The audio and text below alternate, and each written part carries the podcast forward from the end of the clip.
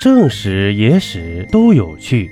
这里是喜马拉雅独播的《中国历史趣闻录》。《死神来了之皇帝版》，盘点中国历史中皇帝们的奇葩死法。第三集，第六位，朱由校。因明熹宗朱由校极其喜欢做木工，因此被称为木匠皇帝。公元一六二五年。朱由校带着两个小太监游湖泛舟，小船飘到深水区时，一股妖风将小船吹翻了。朱由校啊，落入水中，虽然呢被救了上来，但是也因此落下了病根啊。眼看身体越来越不行，就吃了一颗所谓的仙丹。不出意外，仙丹并没有什么作用，过了几天呢，就驾崩了。当皇帝爽是爽，但也是真的危险呐。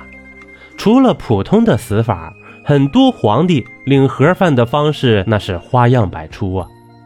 第七位，齐桓公，春秋五霸之首的齐桓公，姓姜，名小白，喜欢美食。他的下属为了讨好他，将自己的儿子做成菜肴让他品尝。没过多久啊。就病倒了，他的手下急吼吼地寻找出路，根本没时间管小白啊！在他昏迷的时候，有几名奸臣将宫门堵了起来，不让人给他送吃送喝。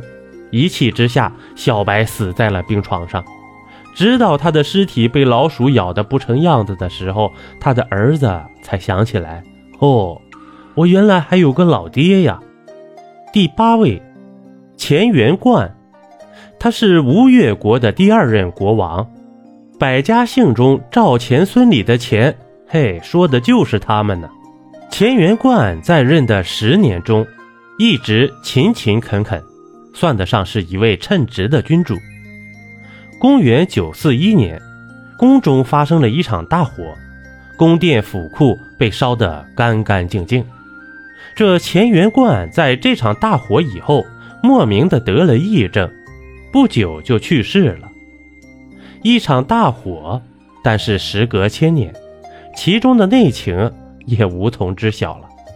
第九位，李元昊，他是一位非常有能力的皇帝，能在两大强国的夹缝中称帝建国，同时啊，他又是一位昏庸的皇帝，在看到准儿媳美丽的容貌后，将其占为己有。